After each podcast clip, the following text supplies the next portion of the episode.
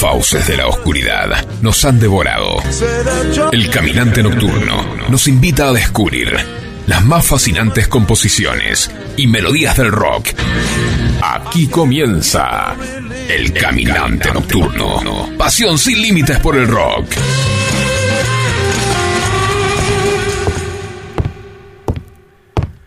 Al sur de Flores existen dos ligustros. Uno es propiedad del ángel gris. Si una pareja de enamorados se recuesta en él para afilar, las hojas ejercen una acción benefactora y excitante. Todas las luces del barrio se apagan y un vals sentimental llega desde las ramas de los árboles. El otro ligustro es contiguo y pertenece a los brujos de Chiclana. Si alguien realiza maniobras de amor en su follaje, padece las peores calamidades. Las damas son raptadas por los brujos y los caballeros molidos a palos. No se sabe cuál es la exacta ubicación de estos ligustros y es por esto que las parejas de flores prefieren los umbrales, los paredones y los yuyales.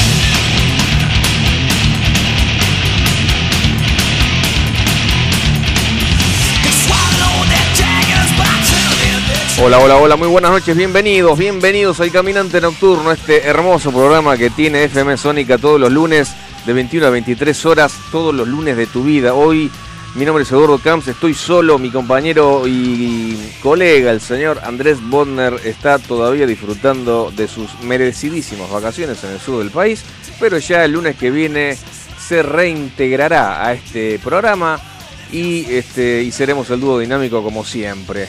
Claro que sí. Saludamos en los controles al señor Facundo, este, este, este operador de lujo que tiene la radio.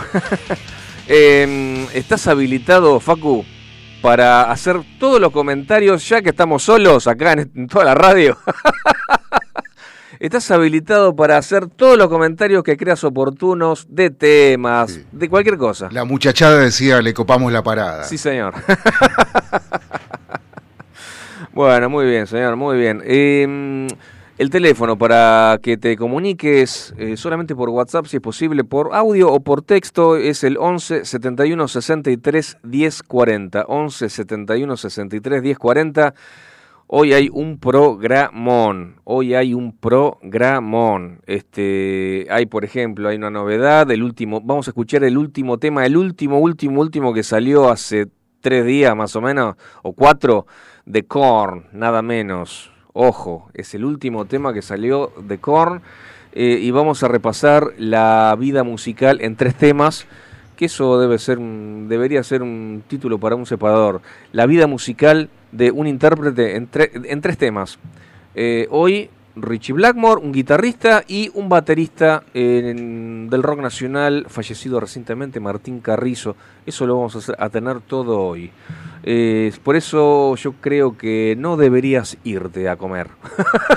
yo puedo dar fe, darle fe a la audiencia de lo que decís es absoluta verdad porque es un playlist eh, con una diversidad musical. Sí. Y eh, digamos que eh, dista de lo que serían los playlists clásicos del caminante. Claro, claro, claro, claro, claro.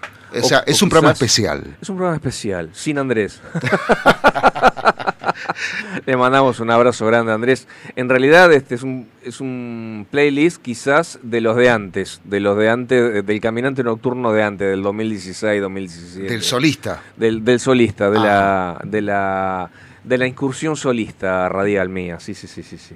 Pero bueno, nada, este el, caminante nocturno desde hace dos años es el Xing y el Yang. Bueno, hoy, hoy faltó el Yang, está el Xing solamente. o al revés, no sé, como, como, quieras, como quieras decirlo. Bueno, arrancamos con las efemérides. Arrancamos con las efemérides, solamente dos. Hoy es el cumpleaños, 24 de enero, de Oscar Moro, señor. Hoy es el día del baterista porque el, no, perdón, no es el día del baterista, sorry. Em, nació el 24 de enero de 1950 Oscar Moro en Rosario, un baterista fundamental del rock nacional. Fue, eh, digamos, a ver, comenzó en la banda eh, rosarina Los Gatos Salvajes, junto a Lito Nevia y Ciro Fogliata, eh, con los que siguió en Buenos Aires con Los Gatos. Tras la disolución de esto pasó por Winca, de nuevo con Lito Nevia, y después estuvo en Color Humano, estuvo en Pastoral, estuvo en La Máquina de Hacer Pájaros, en Cerú Girán, en Cerú Girán y en Riff. Desgraciadamente se nos fue en el año 2006 por una úlcera provocada por su alcoholismo, señor. Qué, qué lástima, qué lástima. Qué pena. Aparte, eh, grandes músicos como Pedro Aznar eh, destacaban el volumen terrible de Moro al pegarle. Por Dios. No necesitaba micrófono. No, con el micrófono cerrado salía igual. Era un animal. Terrible, terrible. No, y aparte una técnica, no, sinceramente, eh, sinceramente un, un grosso, Oscar Moro. Eh, la segunda efeméride del día de hoy, el 24 de enero de 1999, The Offspring, The Offspring consigue el puesto número uno en la lista británica de singles con el tema Pretty Fly for a White Guy durante una semana. Algo así como Pretty Fly for a White Guy, ¿sabes lo que significa? Bastante avispado por ser un chico blanco. Ah, mira vos. O sea, por ser un chico blanco sos bastante avispado. ¿Vamos a escucharlo? Adelante, por favor.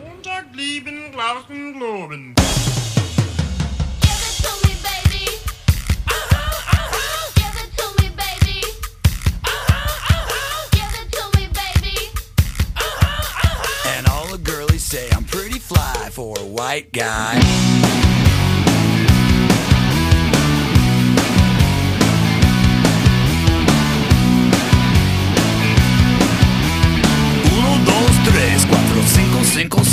You know it's kinda hard just to get along today. Our subject isn't cool, but he fakes it anyway. He may not have a clue and he may not have style, but everything he lacks, well, he makes up in denial.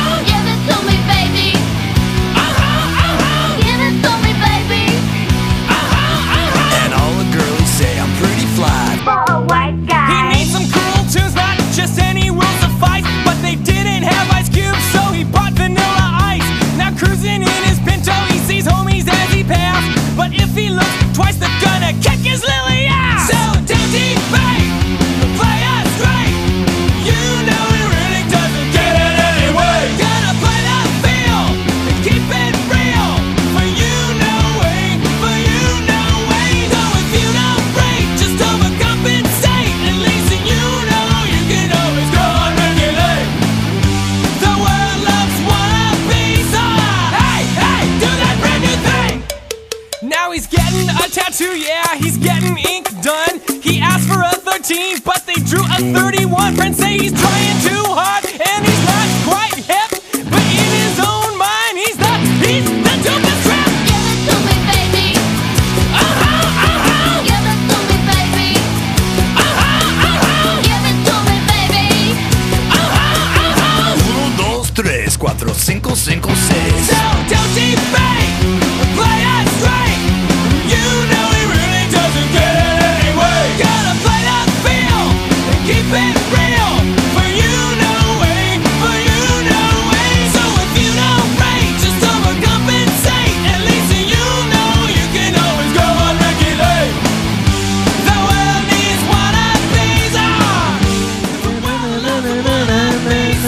Dios, Fren, qué linda banda, señor. Qué linda banda.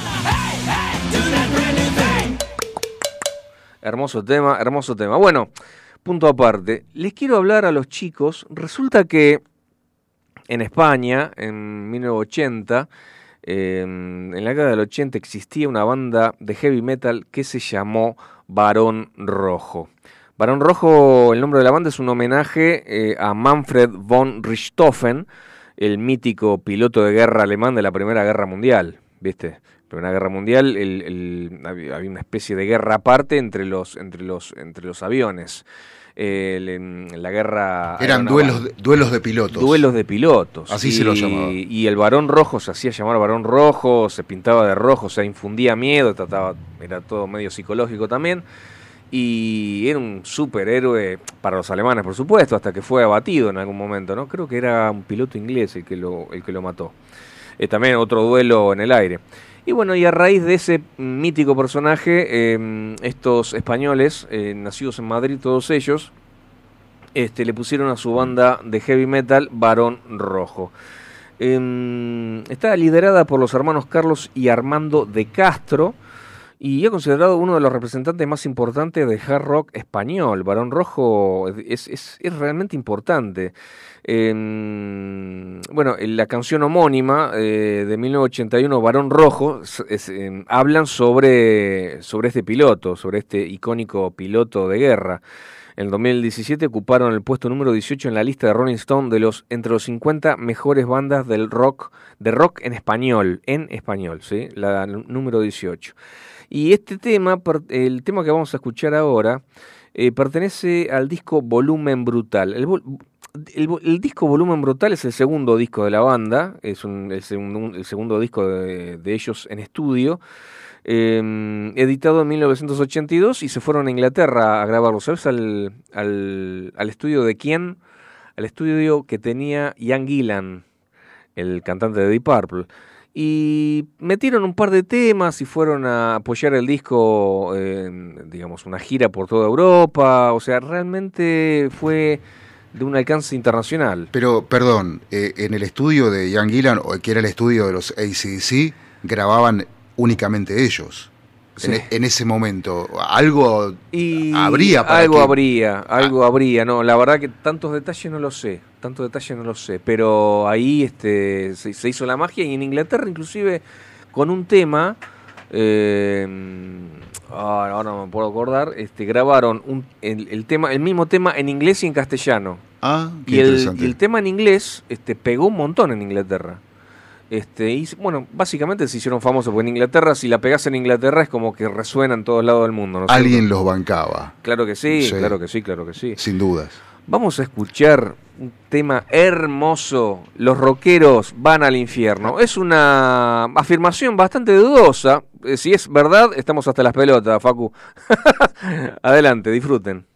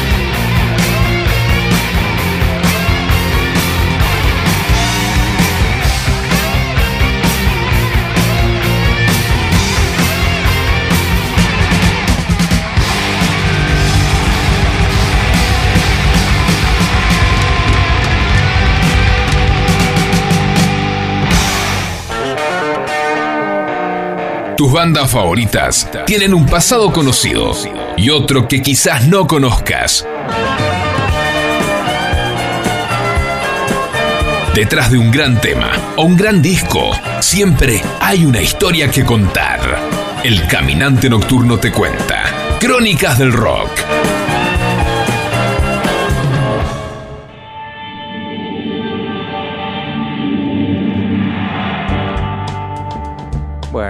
Las crónicas del rock de la noche de hoy vamos a ocuparnos del señor Richie Blackmore, eh, que en varias ocasiones yo dije, bueno, en algún momento vamos a hablar de Richie Blackmore, en algún momento, o sea, ya lo hemos nombrado varias veces, pero nunca hemos profundizado, nunca hemos eh, relatado bien la, vida musical de este muchacho. Este, siempre hemos dicho y siempre hemos eh, comentado de que tenía un carácter eh, de mierda, como para decirlo lisa y llanamente y, y- y- y- y de una forma directa. Y mm, bueno, nada, o sea, se casó como cuatro veces, o sea, es, es típico de tipo jodido, tipo jodido, tipo Sí, jodido. signo del zodíaco de ese hombre. Uy, eh, es de abril, del 14 de abril. Uy, eh, a ver. No este, tengo idea. eh, Aries. Aries. Aries puro. ¿Puede decir jodido, Sí, claro. Mamá. Eh, yo estuve en pareja con una, una bueno, una, sí, una, Ajá. de el 11. Ajá. De- eh, son del 11 al 14. Mirá vos, la tenés clarísima. Sí. Este buen muchacho del 14 de abril, eh, pero del año 45 nacía. Eh, bueno, anduvo por Deep Purple, fue fundador de Deep Purple, esa gran banda que, que- que a, veces, eh, a veces escuchamos. Después, después de Rainbow, después, bueno, eh, ya vamos a ver de, qué. Todo empezó en el año 68, cuando recibió una invitación de un tal Chris Curtis para crear una banda de rock llamada Deep Purple.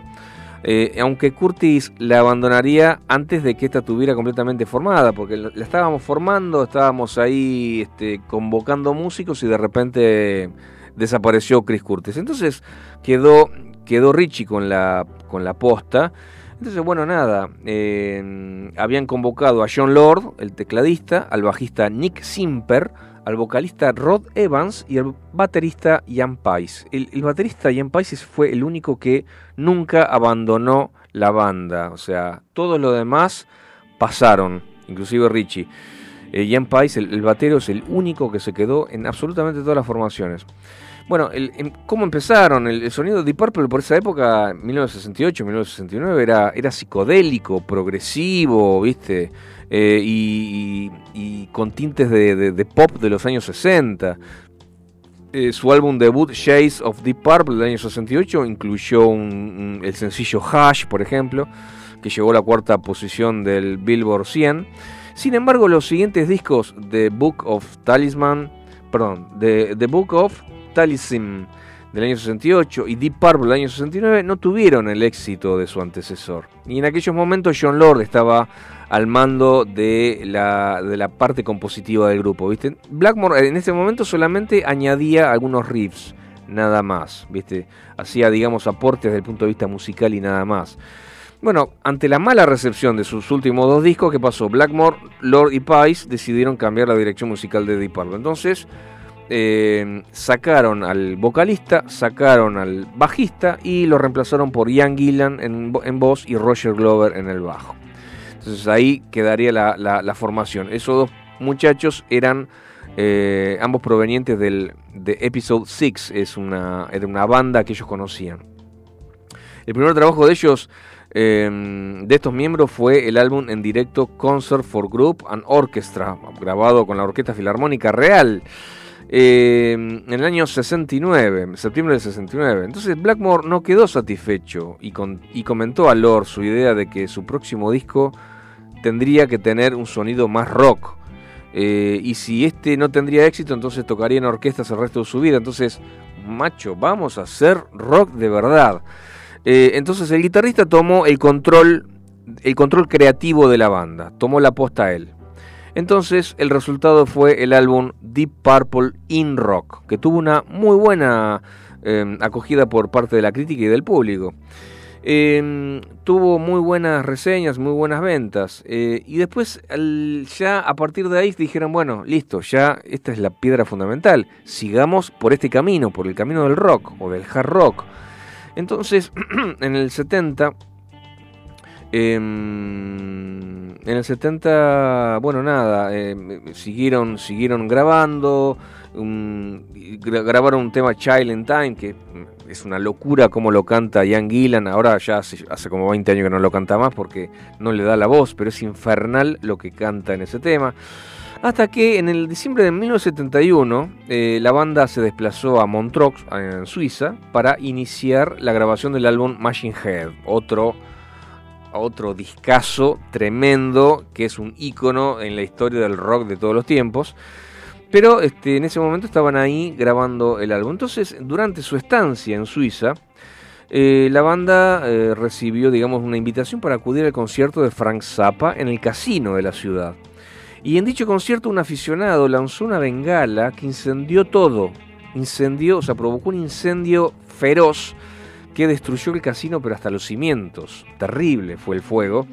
Y ese hecho inspiró la composición del tema Smoke on the Water, considerado como uno de los mejores temas en la historia del rock y que se convirtió en la canción más reconocible del grupo gracias a su riff inicial. Este tema está compuesto por Richie Blackmore, es el tema más conocido y vamos a escucharlo en vivo en Oslo, Noruega, en el año 1987. Cuando quiera, Facu. This may seem like a devilish.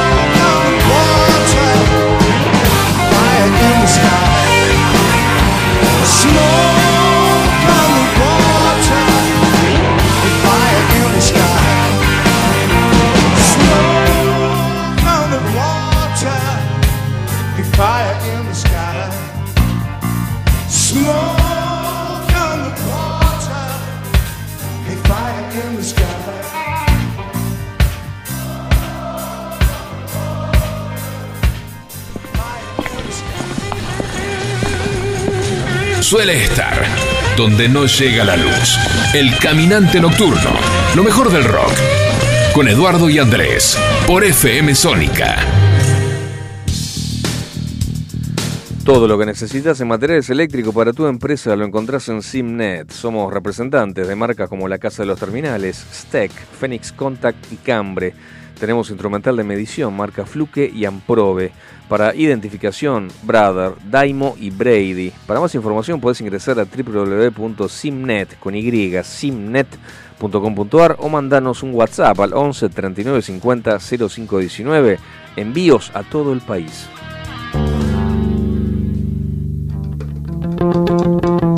En la noche de los lunes, de FM Sónica, las ciudades alumbran. Nunca van a dormir. Quedamos despiertos con vos. El caminante nocturno. Hasta las 23. Muy bien, señor. Lo estamos haciendo acá, Solari. Son las 21 y 34 minutos. Em, si querés mandar un mensaje, eh, hacelo al 11 71 63 10 40, como lo hizo el- este muchacho Pablo de Becar, que dice: Excelente música hasta ahora, caminante, espectacular. Muchísimas gracias, Pablo. Y eh, tenemos a mm, Agustina de Rincón de Milver Tigre, dice: eh, Hola, caminante, mu- muy bueno lo de. Para, para, para, para, que se me fue, se me fue, se me fue. Muy bueno, me gustó mucho lo de Varón Rojo. Lo de Varón Rojo, me gustó muchísimo. No lo conocía, me dice. Muy bien, señor. Este, estamos educando a, la población. Me parece, me parece extraordinario. Bueno, sigamos, sigamos con Richie Blackmore. Eh, el chabón se llevaba muy mal con Ian Gillan, el cantante. Se llevaba muy mal, se llevaba muy mal. Y bueno, en algún momento, en algún momento, en el año 75 eh, o 74, por ahí, se fue a la miércoles. Richie Blackmore se fue y abandonó Deep Purple.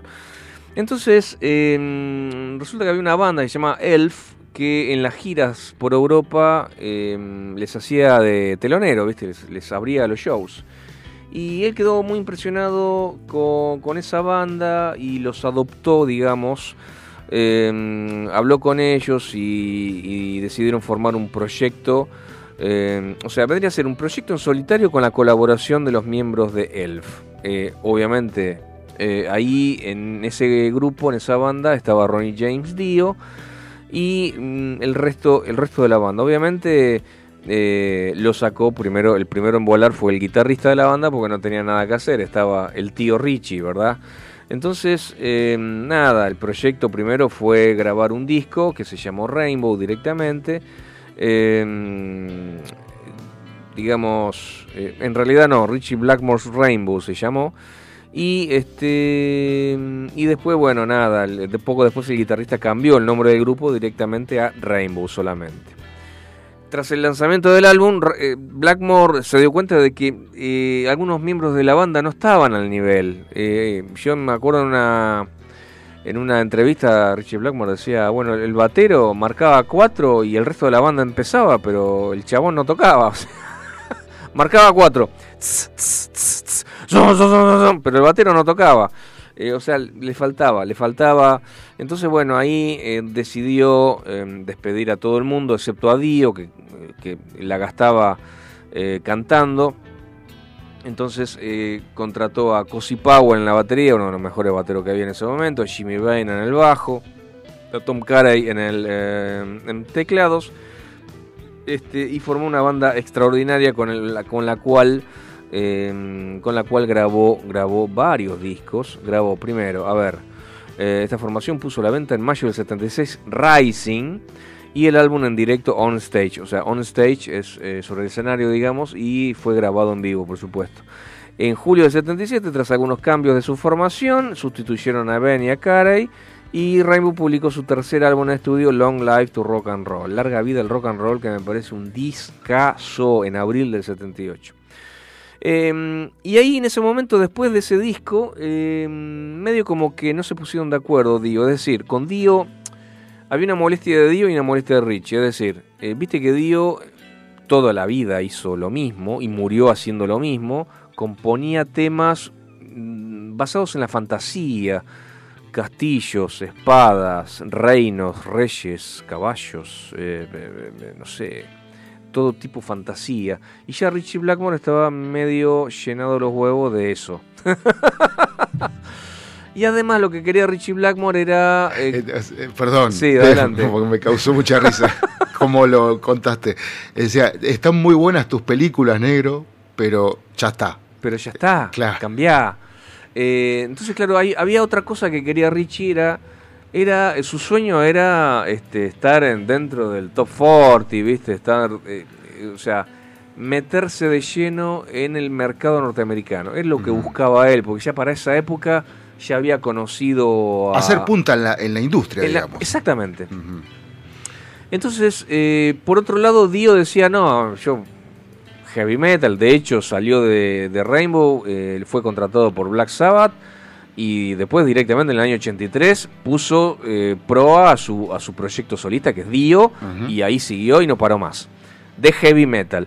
Entonces, claro, este, musicalmente eh, es como que hubo un- una inflexión, un punto de inflexión y bueno, se- Dio se fue. Eh, y, y bueno, ahí este, Richie Blackmore contrató a eh, Joe Lynn Turner. Joe Lynn Turner es un vocalista muy bueno que después sería vocalista de Deep Purple eh, para un disco solo. Eh, y ahí es como que los temas son más tranquilos, más comerciales. Eh, lo logró, a, lo- a la larga lo logró, es decir, logró meterse en el mercado. Básicamente Richie Blackmore quería más plata, o sea, básicamente era eso. El otro quería hacer cosas que le gustaran, este quería más plata. Lo que pasa es que uno estando en eh, siendo músico y recorriendo las productoras, las discográficas, se cruza con otros eh, productores que le dicen, mirá, me parece que ustedes están para más o para esto, Es o que fíjate. vos, y vas hablando con uno, con Claro, otro. Claro, o por supuesto. O, o mismo gente que se interesa y simplemente quiere eh, Claro. este, brindarte un, un- un consejo. Tal cual, tal cual, eso Sí. sí, eso sí, es así. Eh, así que mm, nosotros de Dio en otro programa ya eh, estuvimos escuchando, a mí me parece, ustedes ya saben lo que opino de Dio, es, para mí es un ídolo absoluto y total, el mejor cantante que he escuchado en la vida, pero vamos a escuchar ahora algo post-Dio, algo eh, que ustedes, como para que se den cuenta, eh, la diferencia que acá marcó eh, la orientación musical eh, a partir de ese momento de Rainbow. Ahí van a escuchar a un cantante con una voz más suave, este, más tranquilo, un, tema, un tema más comercial, más relajado. Vamos a escuchar Stone Cold de Rainbow. Adelante, por favor.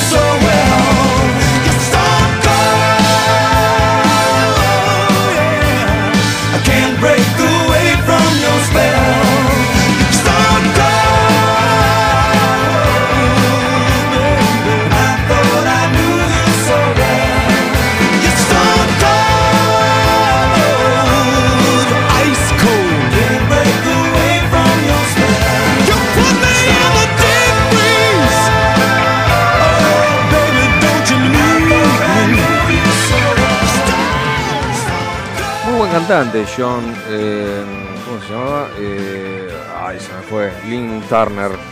Eh, buen cantante, buen cantante. Eh, pero bueno, en ese momento en Rainbow ya estaba Roger Glover. Y en el año 84 dijeron, desarmaron Rainbow y decidieron volver ambos a Deep Purple. Eh, junto a John Lord, Ian Paice y Ian Gillan.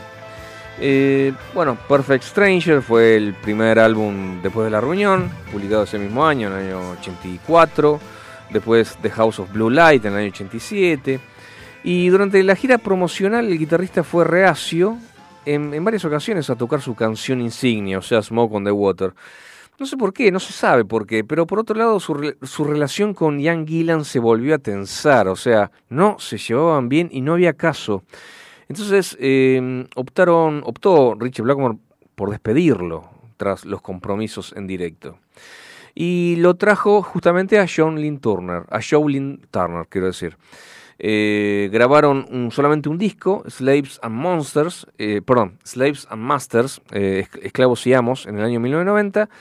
Ante, y ante la insistencia de los demás miembros del grupo y la compañía discográfica, todos querían que Ian Gillan regresase a Deep Purple.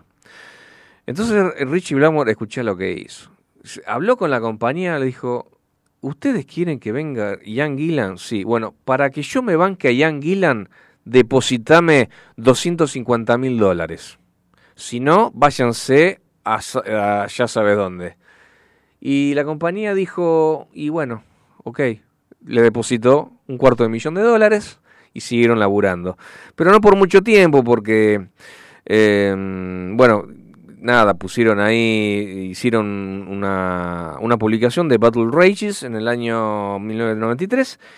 Y en noviembre, eh, justamente de ese año, Blackmore abandonó el grupo durante la gira promocional del álbum y Joe Satriani fue contratado para, para suplirlo. Mirá, vos fíjate qué suplente que se... Que se Yo estaba pensando mientras hacías el relato de cómo se debe sentir el otro, ¿no? O sea, sabiendo que eh, la compañía pagó un cuarto de millón de dólares para que eh, Pobre- pobre lo, para que se lo banque. O sea, me parece un- una cosa denigrante, ¿no? Sí, sí, sí. sí, no, la- hay algunos Más allá de que sean masters del rock y todo lo que vos quieras. pero a nivel personal... Claro, eh, a ver, claro, por eso. creo que fue em, el, el origen del- de la pelea, de esa pelea, de esta de esa última pelea, fue ¿no? que en vivo uno le arrojó un vaso de agua al otro.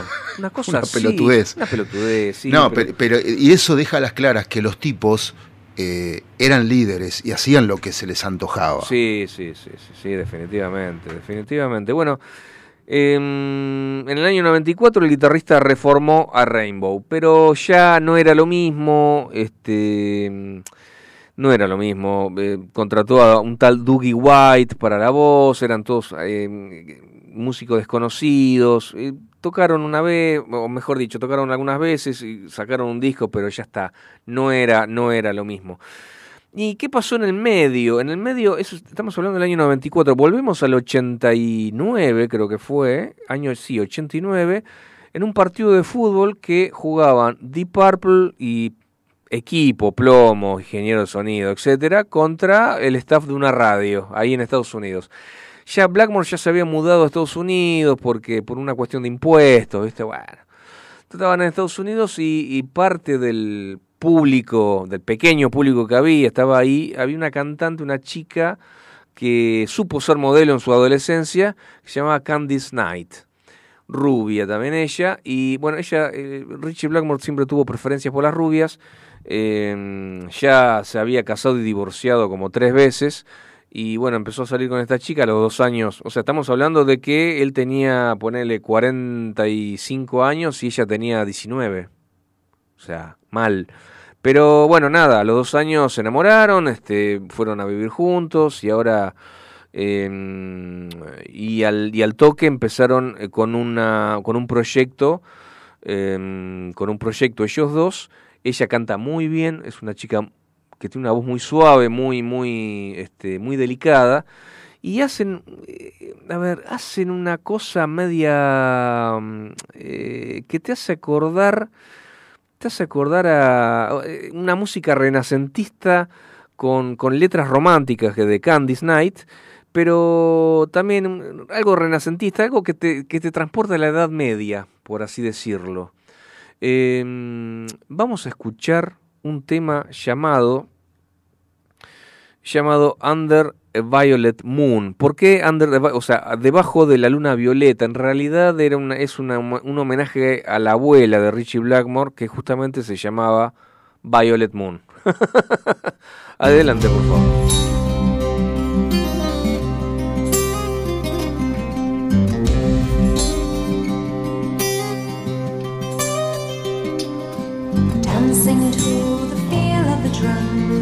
this world.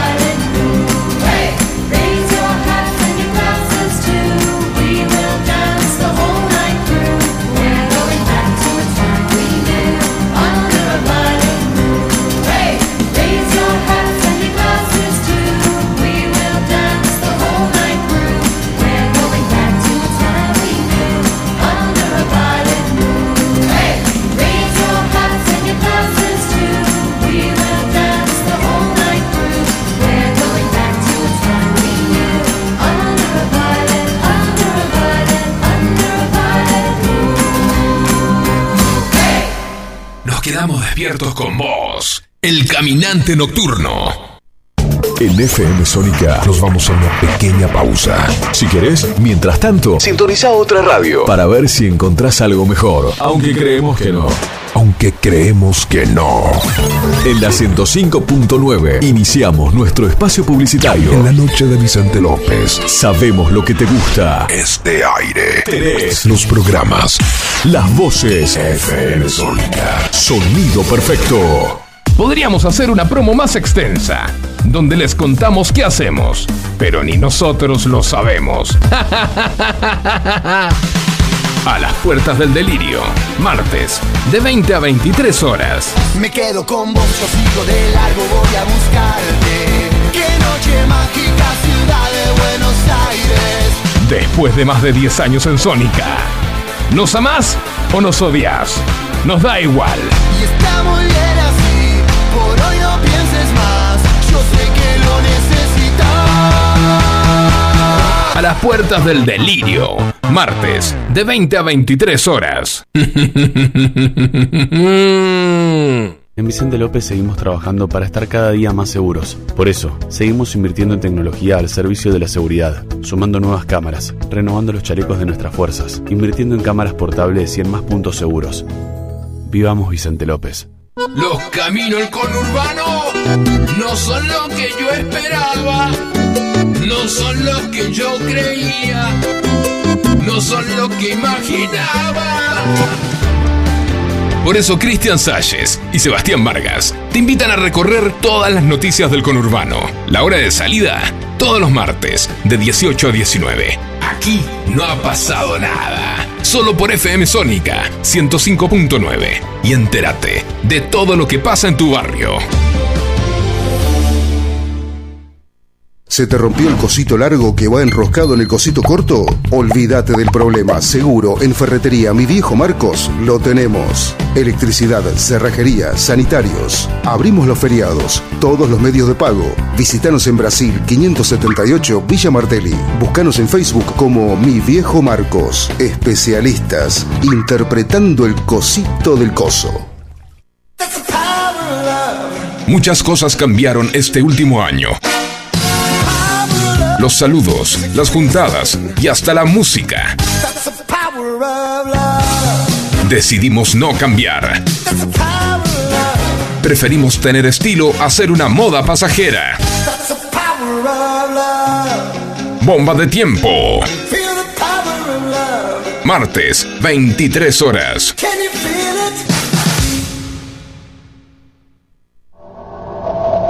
Tenemos una propuesta para cortar tu semana. Todos los miércoles, de 18 a 20 horas. Andy Medran y Pat Smith te traen Vida en Marte.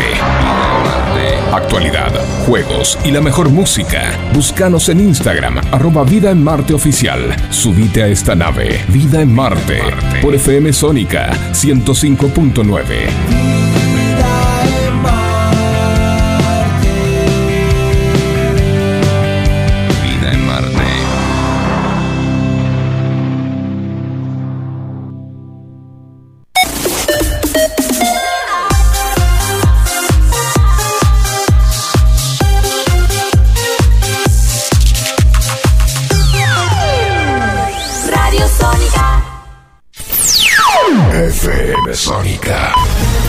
Sonido incomparable.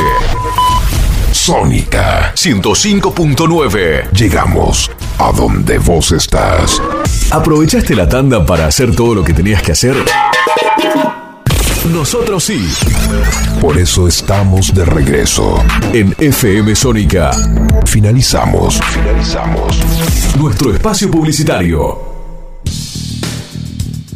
Todo lo que necesitas en materiales eléctricos para tu empresa lo encontrás en Simnet. Somos representantes de marcas como la Casa de los Terminales, Steck, Phoenix Contact y Cambre.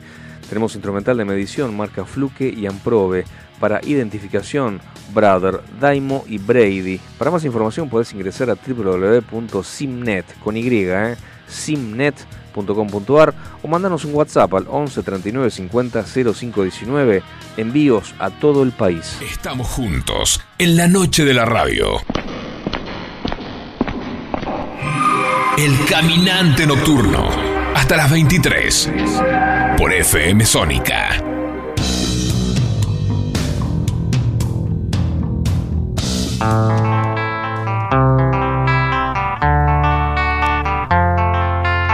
El caminante hace justicia y homenajea a aquellos músicos cuyas composiciones se hicieron famosas por otros intérpretes. Temas de rock en su versión original.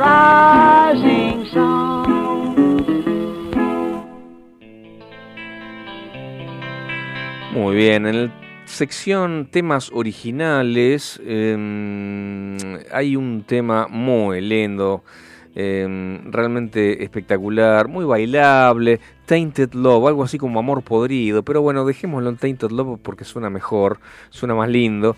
Originalmente estuvo escrita por Ed Cobb, del grupo The Four Preps, eh, grabada en el año 64 por Gloria Jones, pero fue popularizada mundialmente por el grupo Soft Cell, eh, porque ella, esta gente Soft Cell, mm, lanzó una versión en el año 81 muy bailable. La, la escuchemos unos 30 o 40 segundos, Facu, por favor.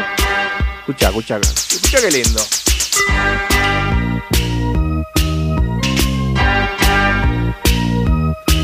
Sometimes I feel I've got to run away. I've got to get away from the pain you drive into the heart of me. The love we share seems to go nowhere, and I've lost my light. For I toss and turn, I can't sleep at night. Re 80 la, la canción, ¿eh? Y eh, súper moderna, eh, Sí. para la época era vanguardia pura. Es buenísimo. Y aparte con un cantante que era exquisito. Sí. Eh, Mark Almond es, es, un- uno de los vocalistas eh, británicos que más me gusta realmente. No, muy bien, muy bien. Pero digamos que esta no era la, el tema original, la canción original, como ya dije, fue escrita por Ed Cobb y fue interpretada o, grabada por primera vez en el año 64 por una cantante negra eh, proveniente de Los Ángeles que se llamaba Gloria Jones, que se llama Gloria Jones, pues tiene unos setenta y pico de años, todavía vive. Eh, vamos a escuchar esta Gloria justamente, Gloria Jones, adelante.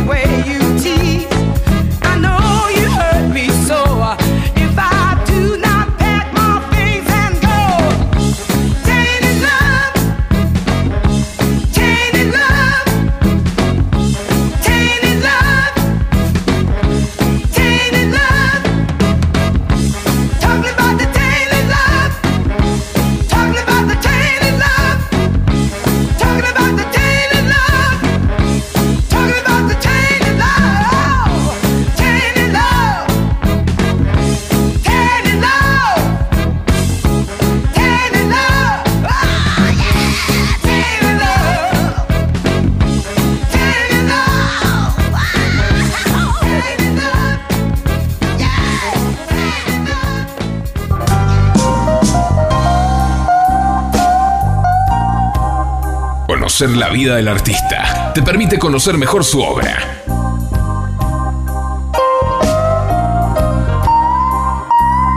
Historias de vida en el caminante nocturno.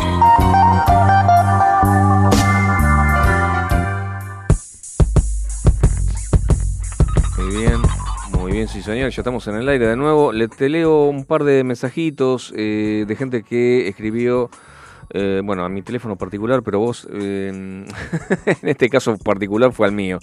Pero eh, vos podés escribir o mandar un audio al 11 71 63 10 40. He recibido dos mensajes. Uno es de Matías de Moreno. Dice, eh, muy bueno el programa, Edu, excelente los temas que estás poniendo, muchísimas gracias. Y eh, la tengo a Nora de Tigre, eh, excelente, me gustó mucho Tainted Love, interpretado por Gloria Jones. Muchísimas gracias, Nora. Ah, tengo uno que está entrando ahora, Sergio de Palomar. Sergio del Palomar dice, eh, muy buena la historia de Richie Blackmore, eh, no sabía en qué andaba ahora. Sí, sí, anda en un grupo que se llama Blackmore's Night, porque la esposa se llama Candice Night y él se llama Blackmore, entonces Blackmore's Night. Si hay algo que me queda claro en el Caminante Nocturno, que tiene mucha banca en el, de- en el oeste. En el oeste, ¿no? Donde la- está la banca del rock. ¿no? O Donde está la jite. Moreno, Sí, eh, sí, después sí, dijiste Palomar. o sea, Palomar, sí señor. eh, lugares que uno ha recorrido y sabe que se respira rock. Claro que sí, claro que sí. Sobre todo en el oeste, qué locura, el- el oeste es infernal. El Sí. es infernal. El, el norte no tanto, el norte más bien Reggae. por ahí. Eh, sí. No es tan rockero, no es tan rockero. No, pero cuando verdad. Huff, pero cuando Huff aparece por acá, Opa. eh, eh, te digo, llena todas las salas, eh, donde se presenta llena. Inclusive... Ahora iba a tocar eh, en estos días. No, me. ¿sabes qué? A Huff, sí, siempre, pero a Huff le encanta ir a la curva de Boulogne. Ah, no te puedo creer. Le encanta y eh, va con la guitarra, con su amplificador y toca mil horas para los que están. Eh, es bueno, es amigo de los dueños, pero más allá de eso, él se siente bien ahí. No, Y, y- y siempre que. Y medio como que a veces eh, cuando está en la curva no, no se hace promoción. Es un boca a boca. Ah, y claro. todos los que van a la curva, que es como una tradición, Sí. este, saben que va y, se, y explota. Hay gente afuera. Ab- Abren las ventanas para que se escuche. Qué loco, qué lindo. Sí. Vos sabés, a mí, a mí Huff me, me hizo emocionar una vez. Vos sabés que. eh, resulta que, eh, bueno, nosotros teníamos una banda que se llamaba Poder Naciente con mi hermano Walter y, este, y el bajista que se llama Javier. Eh, y bueno, ahora coincidimos los tres en otro grupo, pero bueno. Y en ese momento. Medio como ACDC, una cosa así. Más o menos, casi Sí. lo mismo. Y en ese momento estamos hablando del año 2016. eh, bueno, el hijo de, em, de Javi eh, es autista. Ajá. eh, y hay una, una escuela excelente por allá, por bueno, a dos cuadras de la cancha de Almirante Brown. No me acuerdo, algo de San Martín, bueno, no me acuerdo bien. Pero es a dos, a dos cuadras en el oeste, ¿no? A dos cuadras de la cancha de Almirante Brown. Eh, entonces nos dice una vez Javier, che, loco, este, vamos a tocar, ¿les parece bien ir a tocar allá, a, a la escuela, al, al acto de fin de curso? Hay 3 millones de actos, ¿eh? Nos van a dejar tocar 15 minutos. Sí, boludo, ¿cómo no vamos a ir? Desde luego, por supuesto. Y Huff tiene un hijo ahí en esa institución. Ah, mirá vos. Y el acto principal era Huff, con, eh, tocando a dúo con la hija, con Virginia. Con Virginia, sí. Eh, entonces antes de tocar, bueno, claro, nosotros caímos Esto- con- entonces esto fue hace poco, un par de años. eh, 2016, 2016 o 2000, sí, 2016 creo que era. Sí, que es más o menos de eh, la época donde Virginia empieza Claro, eh, con él, claro, con él claro, a hacer sus primeras armas en, el- Exacto. en la vocalización de Exactamente. Sí. Mm, bueno, entramos, viste, con... O sea, la- las chicas que atienden ahí, atienden a los chicos, o sea, son todas re dulces, viste, o sea, no solamente con los chicos, con todos, con, tu- con los padres de los pibes, que, que merecen otra, otra, digamos, oh, Dios mío. Eh, y yo estaba muy sensibilizado, yo venía de- de- de- de enterrar a mi hijo dos años antes. Eh, entonces yo estaba muy con, con todo ese tema, los- yo veía a los chicos, veía a los padres de los pibes. Eh, yo digo, ah, boludo, terrible. Y, y, bueno, tocamos, bueno, nada, eh, llegamos con la batería, la guitarra, qué sé yo, nos, nos pusieron todos en un cuartito y ahí estaban ellos dos, estaba Juan y estaba Eh, y, y estábamos los dos con Juan y ta- estaba hablando por teléfono, ¿viste? Entonces terminó de hablar por teléfono, colgó, nos miró así de reojo, como diciendo, hola, ¿qué tal? y, y no nos animábamos a hablarle. Entonces yo rompo el hielo y le digo, te sigo desde que tenías el pelo hasta por acá, ahora sos un pelado. claro. Y, y bueno, y- y pusi- nos pusimos a hablar, qué sé yo, y bueno, nada, fuimos, tocamos, tocamos tres temas, tocamos horrible, después sal- salimos este, del escenario, nos echaron porque eran 3.000 actos, eran, Imagínate que la motivación de los chicos era, era, era, los, los motivan y los... motivar no es la palabra, es... eh, eh, como, como darles eh, ánimo o sí, mo- moti- Sí, mo- es mo- movilizar no, mo- es motivación. motiva- motivación con dos cosas fundamentales, con el nado, con la pileta y con la música. Tenían un, galpón lleno de instrumentos y escenario, y, o sea, Interesante. iba por ese lado. Era, es una muy buena escuela. Eh, acto final, Huff, con la hija. Este, se me cayeron las lágrimas, Facu. Yo- porque yo ya venía con ganas de llorar ya desde el principio. Y cuando tocó y después dijo, subió su hijo, eh, préstame la guitarra, le dice a, a la hermana. Pues Era una- casi una, una comedia familiar. Virginia dice que no. Toma la mía, le, le dice Juan. Y em- empezó a darle guitarrazos y todos lo aplaudimos como si fuese Eric Clapton, ¿viste? Sí, una maravilla. sí, sí. Y después tocaron. Y, y dijo algo acerca de los chicos, de la paciencia que hay que tenerles. Eh, yo te juro que terminé moqueando en el fondo del galpón, mirando para otro lado. O sea, eh, me conmovió, me conmovió absolutamente. Sí, eh, si hay algo que tiene eh, Huff es que mm, más allá de su maestría con, con las cuerdas, es, eh, a lo largo del tiempo ha demostrado ser una persona... Sí, sí, sí, como eh, persona. Yo, yo tuve la suerte de entrevistarlo, eh, yo que- lo he contado sí, acá. Me contaste. Y estuvimos una, una hora diez, Facu. Mm. Una hora diez. ¿Quién te, quién te, te, te dedica una hora diez? No, yo creo que nadie. Sí, yo también tuve la oportunidad de abrir técnicamente una entrevista que hizo otro, pero eh, elegir una canción de un disco de él, Sí. eh, que es Power Trio, el Claro. disco, eh, y, y que él se sorprenda al escuchar eso. Dice, nadie pasa esta canción en la radio, eh, esta canción mía en la radio. Wow. Eh, gracias. Y bueno, la había elegido yo. Y Juan tiene esas cosas, ¿no? Sí, De- sí, También sí. ha estado acá en este mismo estudio mu- muchísimas veces, como en, en muchos lados, muchos medios de comunicación, y se deja ver transparente y eh, por momentos eh, este, también eh, lo que dice se combina con frases de sus canciones. Sí, sí, sí. Esto eh, es un tipo muy coherente con lo que dice, con lo que. A veces canta. rebuscado, porque tenés que prestarle atención a lo que Sí. está diciendo. Ah, sí. Eh, no te podés perder detalle, pero lo que como persona eh, también a mí me emociona y, y festejo que sea así, ¿no? Porque sí, podría eh, ser un, un rockero más destruido como muchos, pero sin embargo está mejor que Aparte es nunca. un trabajador del rock, yo me acuerdo, Sí. estaba, estaba con nosotros.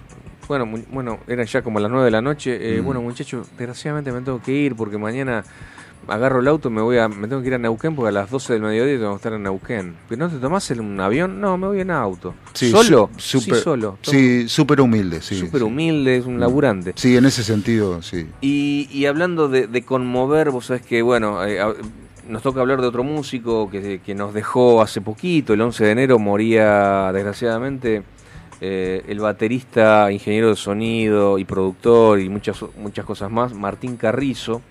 Eh, es un joven, 50 años tenía solamente, eh, argentino por supuesto, es considerado como uno de los mejores bateristas que ha dado su país, nuestro país, en los últimos 20 años. Eh, es más, fue homenajeado con un, con un premio en la Rock and Pop, justamente por ser el, batero, el mejor baterista de los últimos 20 años.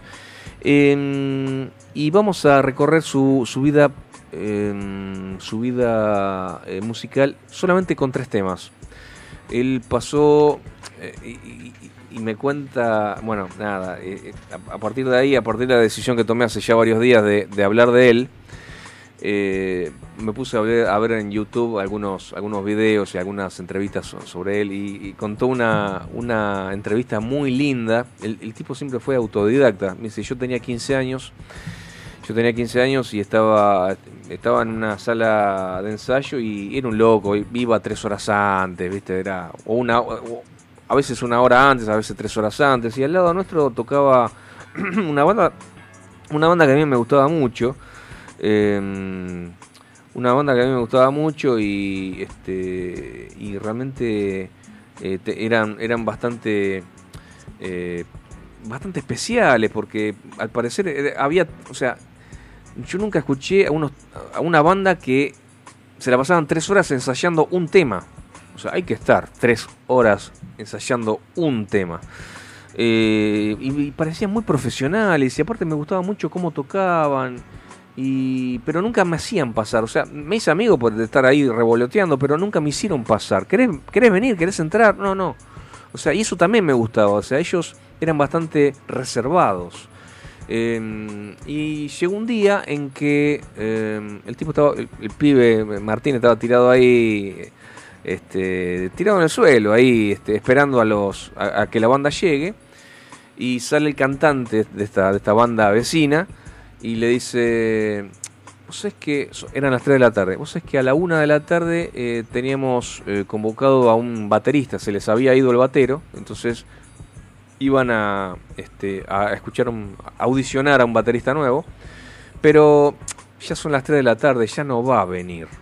Y aparte, aunque viniera, ya no me gusta que, que- que- que venga dos horas tarde, ¿viste? Ahora yo quiero saber cuál era esa banda. Bueno. Sí. Eh, entonces, eh, yo, me dice, yo estaba levantándome para, para incorporarme, para entrar a su sala y, y probarme. Y justo vino el flaco, el No. batero, con, la, con las manos engrasadas, la moto con la cadena colgando.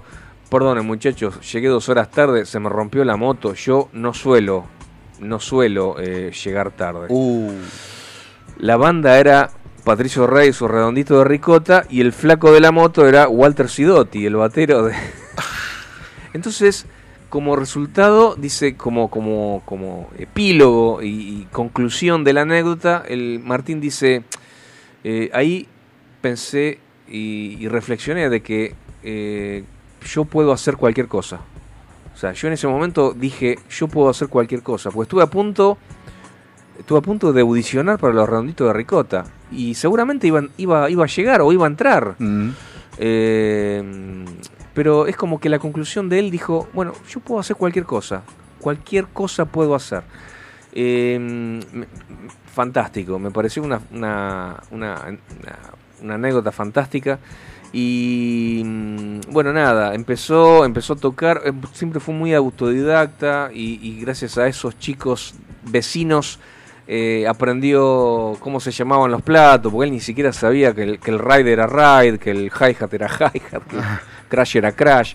Eh, vamos a escuchar un tema que a mí eh, me partió la cabeza que se llama eh, Lejos de casa y pertenece a su primera banda importante, Animal, eh, que son siglas en realidad, es Acosados nuestros indios murieron al luchar. Animal, lejos de casa. Adelante, por favor.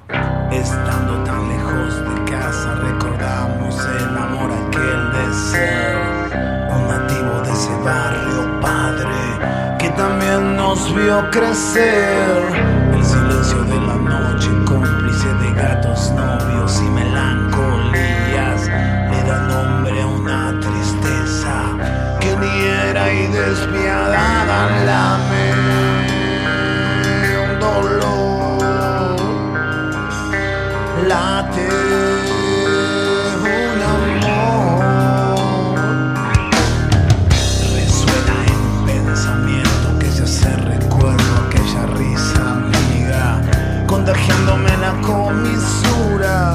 comisura pareciendo verte ahora enseñándome que el sentimiento rompe las fronteras vence la distancia desbaratando angustias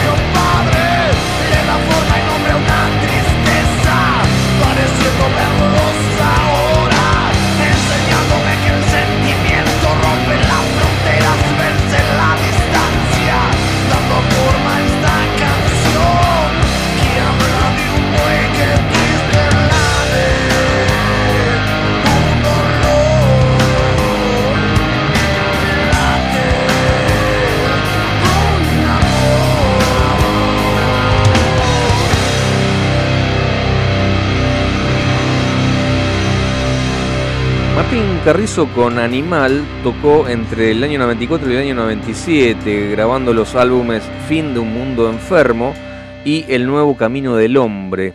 Eh, con Animal recorrió casi toda la Argentina, Sudamérica, parte de Centroamérica, algunas ciudades de Estados Unidos, realizando más de 400 recitales. Hay que tocar 400 recitales, por favor. Sí, además yo eh, recuerdo que cuando eh, explotó Animal, en ese año 94, 90, y después el otro disco en el 96, creo, 97, eh, era todo Animal. Era... Sí, sí, sí, me acuerdo que... Había un marketing, pero no quizás este un marketing rabioso, pero sí que la, la acepta- el marketing en cuanto a la aceptación del público. Claro, claro, decir, claro, claro, claro, ¿no? claro. Eh, se, iba, se iba armando la bola de, nieve, cual, ¿no? Tal cual. El otro día, mira, justamente hablando de otro video que vi sobre Martín Carrizo, era un amigo baterista de él, Mm. o sea, un amigo de él, baterista también, que, que da clases, docente, qué sé yo, muy buen batero, no me acuerdo el nombre, se me escapa, pero bueno. Este, y o sea, un video medio largo, viste que yo, como 15, 18 minutos, no sé, una cosa así, y, y en un momento dice, eh, en, en Animal, eh, era una especie de manual de cómo empezar a tocar la batería, de cómo tocar la batería. Los discos de Animal. Los discos de Animal y los temas del punto de vista del batero, ¿eh? Ajá. Y escuché este tema, estaba, estaba mal grabado, o sea, el, el video que puso él de ese tema era, era, una, era un video de bastante mala calidad, no se escuchaba bien, pero bueno, pero sirvió para, para reflejar y, y- y para que él explicara. Escucha esto, no sé, no- un, un tema cualquiera, ¿no? Sí. Pero no hacían eh, cambio de ritmo. Sin embargo, Martín hacía, en, en- en el lapso de, ponele, dos minutos, hizo cinco bases diferentes. O sea, eh, en, en un momento hacía pum, punta pum, pum, punta pum, pum, pum, punta pum, pum. Al toque hacía tacun, tacun, tacun, tacun, tacun, tacun, tacun. Al toque después hacía rutun, cuchacucun, O sea, el groove lo cambiaba constantemente, constantemente, O sea, eh, constantemente. eh, en, en una canción eh, con llena de matices de llena de matices, llena de Claro. matices, es in- increíble. Tenía mm, una forma de tocar propia. O sea, él tenía un, mo- un modo propio de tocar. Bueno, pasa con casi todos los autodidactas, y, eh, y- eh, independientemente que luego eh, estudien, Sí. ¿no? Que fue lo que pasó con Martín. Tal cual. Mm. Bueno, ¿qué pasó? Eh, se fue de Animal por razones personales en el año 97 y participó en ese mismo año en- un evento del Sitjan Day, ¿viste? El, el Sitjan, el plati- el- la marca de platillo, la, más famo- la, la marca más famosa del mundo. Y siempre hace un Sitjan Day que eh, va en, en- en diferentes eh, puntos del mundo. Y bueno, eh, Sitjan Day fue en Argentina en ese año. Eh, y consistía bueno, en una gira mundial con los dos mejores bateristas del mundo y dos representantes del país donde se re- realizaba. O sea, dos bateros, que en este caso eran Simon Phillips y Dennis Chambers. Básicamente eran yaceros, muy, muy yaceros en, ese, eh, en este caso. Y además, eh, por ejemplo, si se hace en Argentina, llaman a los dos principales bateros eh, en Argentina. En, algún momento yo recuerdo que el Sid Day fue, eh, participó eh, eh, Charlie Alberti, por ejemplo. yo lo recuerdo. Pero bueno, en este caso participó, participó Martín, compartió escenario con Simon Phillips y Dennis Chambers, y también dio clases entre los años 95 y 98, dictó clínicas de batería, explicando su técnica, en fin.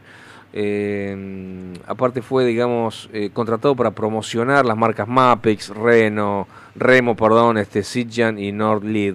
Bueno, eh, como te decía, dejó Animal y después pasó brevemente por la, la banda de Walter Giardino que paralelamente a Rata Blanca había formado la banda Temple, una especie de proyecto solista.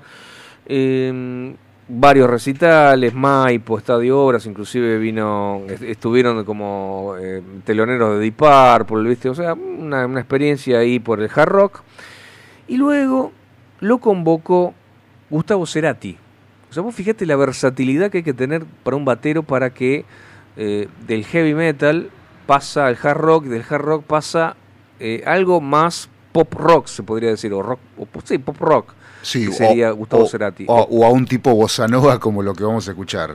Eh, claro, algo tranquilo. Sí. Yo me, mira, eh, Gustavo Cerati no porque no me gusta, sino porque no sé, no es no es el estilo de música que, que suelo escuchar. No es que no me guste, su- no suelo escuchar a Gustavo Cerati a Soda Stereo, pero eh, reconozco que es, es un ídolo total. O sea, es un o era, desgraciadamente se nos fue.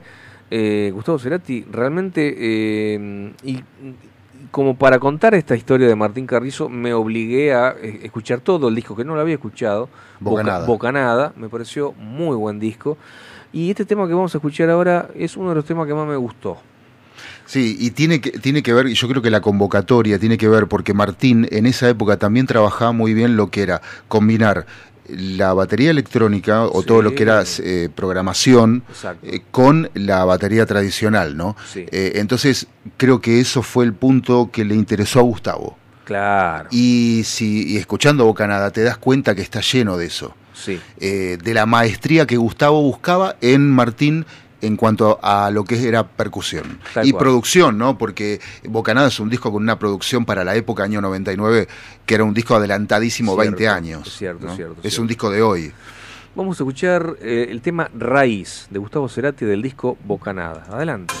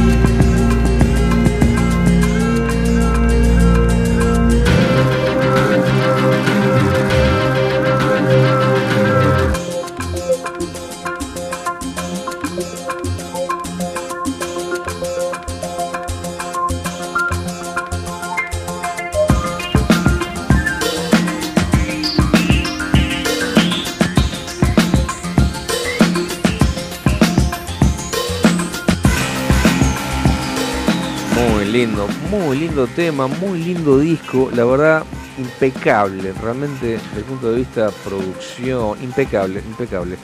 Eh, en el año 2001 grabó el álbum Presión, eh, compuesto y producido por él mismo. En el año 2013 reencontró con los muchachos de Animal y, y volvieron a grabar algo que eh, eso se, se, com- se complementó, digamos, eh, en un disco que se llamó Combativo, que básicamente fue distribuido en casi todo el mundo. Lo, lo produjo él, digamos. Él fue el productor técnico de grabación y el técnico de mezcla, o sea, no solamente el batero. Bueno, en el 2006 eh, Carrizo fue nominado como mejor baterista de los últimos 20 años del rock en Argentina, premio que, que entregaba la Rock and Pop para los Rock and Pop Awards. Y en el 2007 fue convocado por el Indio Solari, ex líder de Los Redondos, como ingeniero de sonido para realizar su disco solista por Correx y tocar varias de las baterías que suenan en el mismo. Bueno, en el año 2008 el Indio Solari invitó a Carrizo a tocar los últimos cinco temas en los dos recitales de cierre de su gira en el Estadio de La Plata. Y a partir de ese momento el indio lo incorporó a su banda, además de ser su ingeniero de grabación.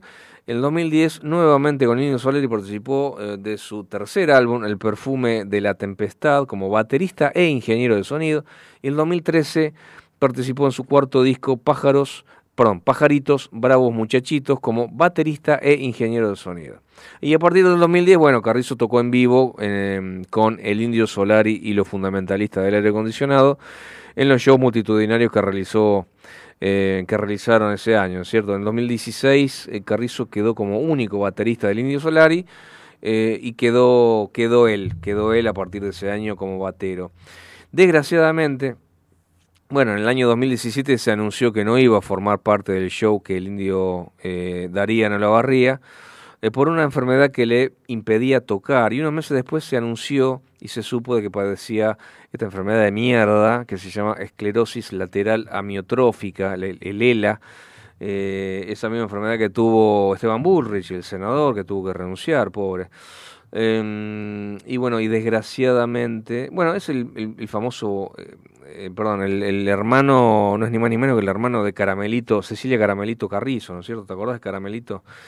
Eh, que ella, otro video que vi, ella hablando sobre el hermano y se conmovía en, el- en- la mesa de Mirta Legrand, ahí con todo lo que tenía el hermano y justamente se estaba tratando con una eh, con una con un remedio experimental que le Mm. trajo un muchacho que vivía en Miami, qué sé yo, y estaba en eso, pero bueno. Sí, luchó, igual la, la repeleó. La repeleó. La repeleó. eh, desgraciadamente nos dejó el 11 de enero pasado, hace pocos días.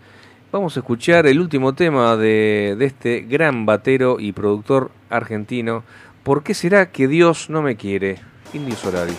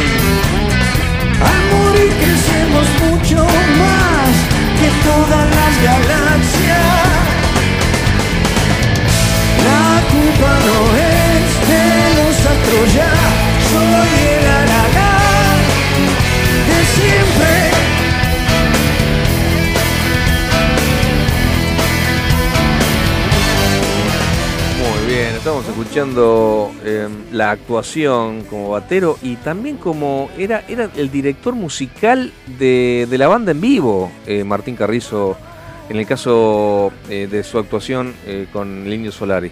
Sí, Y producía, arreglaba, arreglaba, dirigía. mezclaba todo, Todo. hacía todo. Espectacular el vago. Este, hacemos un punto aparte, otro tema, y también hablando también del rock nacional. Vos sabés que hace unos días mi señora me dijo, che, tengo ganas de ver la película Pájaros Volando. ¿Te acordás la de Diego Capusotto? Que filmó en Córdoba, estaba con, con Luis Luque. Este, es un cago de risa la película. Es media trucha. Sí, me parece que la vi, por eso me quedé pensando. Habla, habla de los extraterrestres y habla, de, o sea, de que él ten- tenía una banda hace como 20 años, estaba con Luis Luque, y el, y el, eh, y el, el hit de ese momento era Pájaros Volando, qué sé yo, y, y no llegaron a nada, y quedó y se disolvió la banda y ya está. El chabón laburaba en una remisería y, y- y Luis Luque era, era el batero y se fue a vivir a Córdoba. Entonces, lo... Nada, estamos, hablando de Lu- Luis Luque, el actor. El actor, el actor. Sí. Bueno, eh, era, tiene mucho de rock la, la, eh, la película y, y hay como invitados eh, unos rockeros que andan por ahí en la película. Entre ellos, Miguel Zabaleta. Oh, el maestro Zabaleta. Entonces lo vi, yo obviamente le dije a mi señora, sí, por supuesto, vamos a verla, ya, ya la vemos. Este es media truchonga, ¿viste? No, no está tan buena, pero eh, es un cago de risa verlo a Capuzotto y, y qué sé yo. Y Miguel Zabaleta hace de como de hippie, ¿viste? Que, que- está en Córdoba eh, vendiendo baratijas y qué sé yo, igual que Luis Luque. Y, y yo pensaba, wow, Miguel Zabaleta, eh, ¿cómo se llamaba el grupo que tenía? Suéter, sí, ¿cómo se llamaba ese tema? Amanece en la ruta, entonces lo busqué, ¿viste? Amanece en la ruta, que es que fue su primer éxito en el año 84. Ujú. Eso fue su primer éxito. Y, y vos sabés que lo escuché yo varias veces y en algún momento alguien me dijo, che, pero ¿viste la letra de qué se trata? Pues la letra se trata sobre eh, un flaco que va manejando el auto en la ruta en la- de noche, se queda dormido, se hace pelota, muere y, y punto. Y, y el tema está desde el punto de vista, o sea, está, digamos, cantado o, o- o relatado desde el punto de vista de- del que se murió. Entonces, en un momento dice, eh, amanece en la ruta, no me importa dónde voy, ta, ta, ta. Cuando muere, eh, viste que cuando hay muchos, eh, o sea, hay- hubo muchos testimonios de gente que, que fue y vino, que cuando te morís es como que sale tu alma del cuerpo y te ves desde arriba. Ponele. Entonces desde eh, en un momento aparece, eh, dice eh, que para él eh, fue soñando, estuvo soñando, o sea, he soñado tan intenso. Eh, eh, vi, me vi mismo adentro de, de la- de un auto, pero no era el mismo porque estaba todo Roto roto, y con fuego en su interior. interior. Se veía desde arriba. Y se pregunta de nuevo, ¿quién soy yo? ¿Quién ¿Qué hora soy yo? es? ¿Qué hora ¿Dónde es? estaré? No sé dónde estoy. Y en un momento hay una oración que dice, eh, no sé si el cielo está arriba, abajo o dentro de mí. Sí. Me exacto. pareció alucinante la letra. Bueno, yo creo que e- esas. eh, había mm, tres canciones de Suéter eh, que son del mismo disco, que se amanece en la ruta, Sí. Vía México y él anda diciendo. Exacto. ¿no? De mucha difusión las tres. Sí, tal cual. Y él anda diciendo. eh, eh, bueno, Vía México cuenta una, una historia de una pareja, Sí. que puede ser ficticia o no, o real, pero. y también él anda diciendo habla desde otro lugar, ¿no? Y medio como la misma temática, pero una canción de amor. Claro, claro, eh, claro, claro, Que, que tenía en ese tiempo en la rock and pop lo pasaban todo el día. Sí, mucha difusión. Todo y otra difusión tuvo un tema, bueno, más bailable, más loco. Mamá planchaba en la camisa, mamá Sí. planchaba en la camisa. Y hay un tema, hay un tema que acá no pegó, pero que sí pegó curiosamente en Chile y en Perú que se llama eh, eh, eh, Veo elefantes en el techo. Elefantes en el techo. Elefantes sí, en el techo. Correcto. Bien, perfecto. Y también hay, en, en- volvieron en el 1994, Ajá. hicieron Sweater 5, su quinto disco, junto con la formación no original porque faltaba Hil- Hilda Lizarazu, que fue pareja de Claro, Miguel. sí, señor. ¿no? Sí, Hilda señor. era muy joven, Miguel ya era. Hilda tendría unos 20, quizás un poco menos. Miguel ya era un cuarentón. Eh, y eh, fueron pareja. Y él le escribió Extraño Ser a Hilda. Ah, no sabía. Hilda la graba en su primer disco de, de Man Ray. Claro. ¿sí?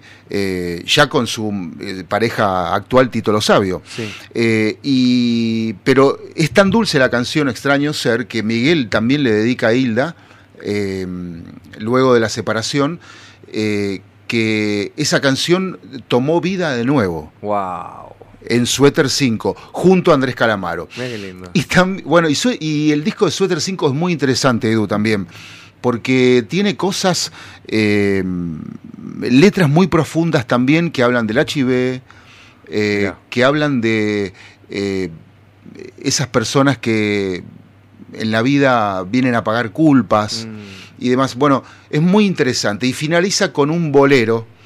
Este, Wow. eh, Sí, finaliza con un bolero que se llama Bolero, justamente que si querés escucharlo, queda... Lo voy a escuchar. Lo voy a Sí, escuchar, lo voy a escuchar. sí, es, es muy risueño. Es casi como la película de, de sí.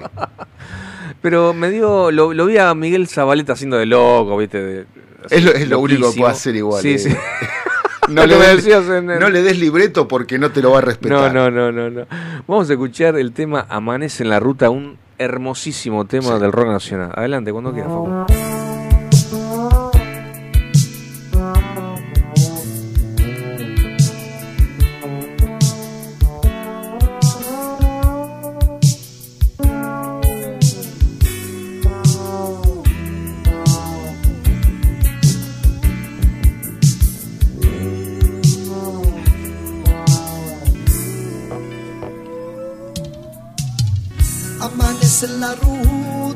No me importa dónde estoy.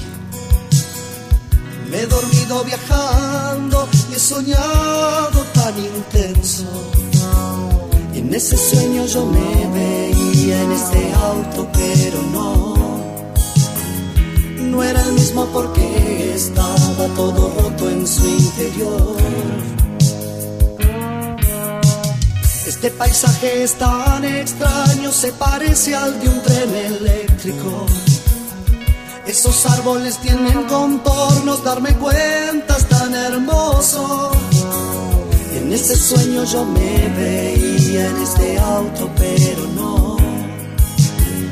No era el mismo porque tenía fuego en su interior, en su interior.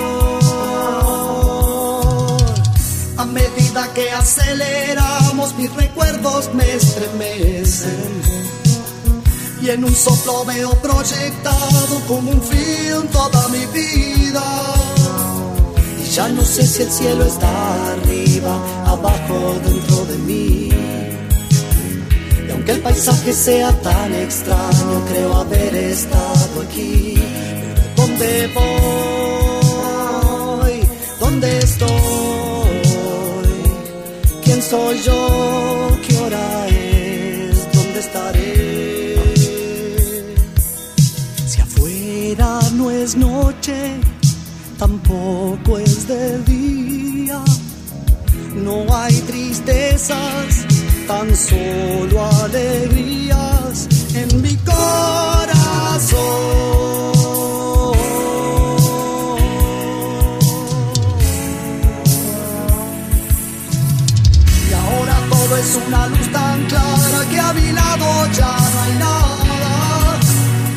Alegría, paz y armonía y esa luz que es.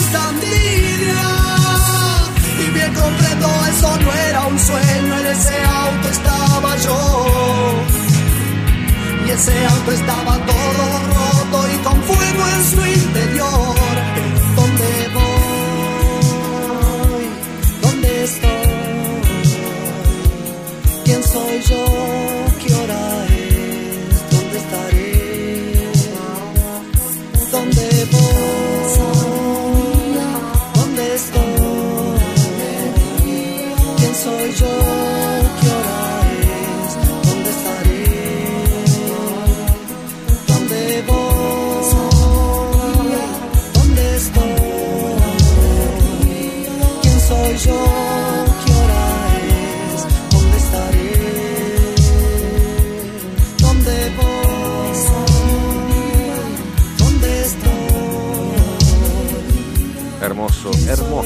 Hermoso, tema de suéter. Qué buen programa está saliendo, Edu. Se nota que estás en formato solista, Camps. Ja, ja, ja. ¿Quién me escribe? Andrés Bonner, desde, desde la Patagonia. Desde algún punto de la Patagonia salió este mensaje y yo lo recibo. Muchísimas gracias, Coequiper. El lunes que viene este, se reintegra Andrés Bonner a este programa. Y bueno, este, de nuevo se reinstala el yin y el yang. Este, bueno, muchísimas gracias por el mensaje, Capo. Eh, bueno, eh, llegó la hora, son las 22 y 49 minutos según la televisión en este momento. Eh, llegó la hora de presentarles el nuevo disco, perdón, mejor dicho, el nuevo tema que liberó Korn, la, la famosa banda norteamericana. Liberó su primera canción del año, o sea, se trata del tema... hay- el tema que van a escuchar ahora se llama Forgotten. Eh, este sencillo es el segundo en ser mostrado de su nuevo álbum que se llama Requiem. Requiem va a salir, digamos, como, disco el día 4 de febrero, ¿sí? Dentro de pocos días, mm, 10 días, una cosa así. Eh, este es el primer, el primer tema de este año liberado, digamos, para que nosotros lo podamos escuchar. Se llama Forgotten. Eh, prepárate porque va a ser un tema muy bueno, alucinante, y ya lo estamos escuchando, señor Facu. Adelante.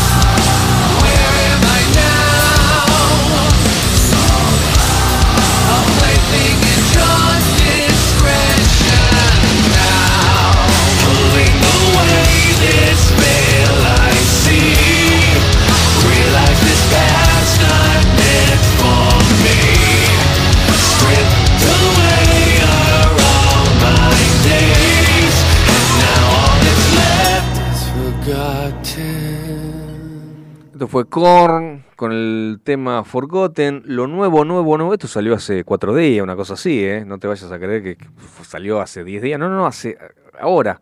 Recién salidito del horno. Y vos lo estás escuchando aquí en El Caminante Nocturno.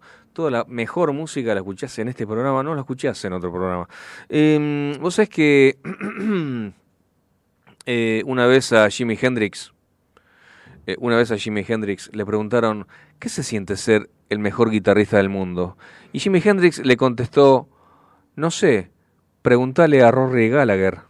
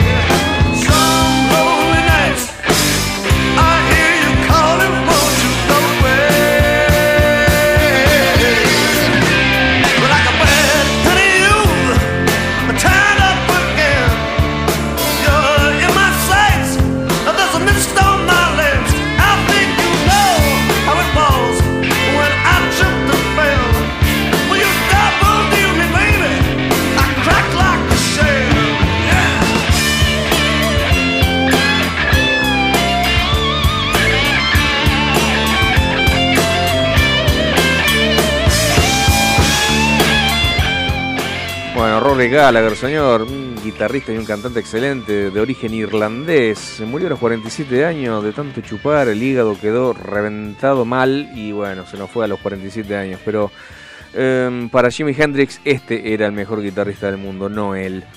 Eh, siendo las 22 y 57 minutos, eh, tenemos que irnos, mi queridísimo Facundo, desgraciadamente. Yo seguiría, pero bueno, no sé si vos estás dispuesto. Sí, no, no, lo, lo de la anécdota de, de Hendrix me hizo acordar algo que dijo Sandro una vez. A ver.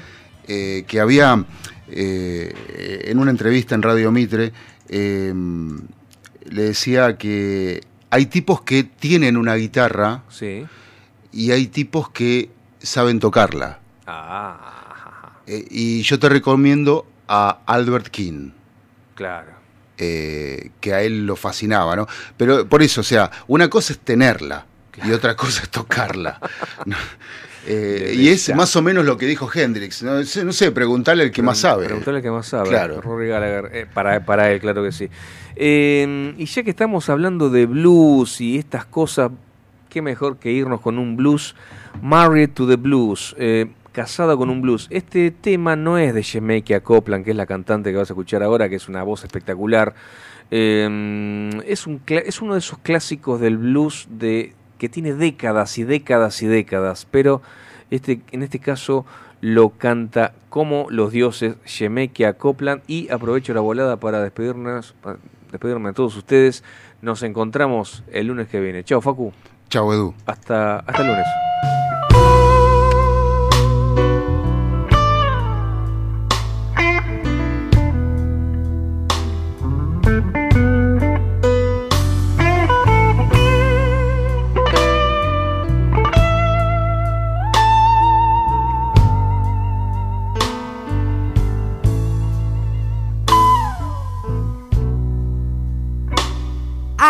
never win at love.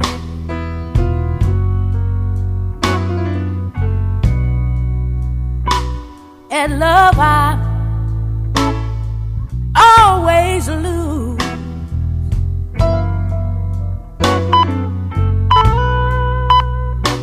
I keep looking for a good man.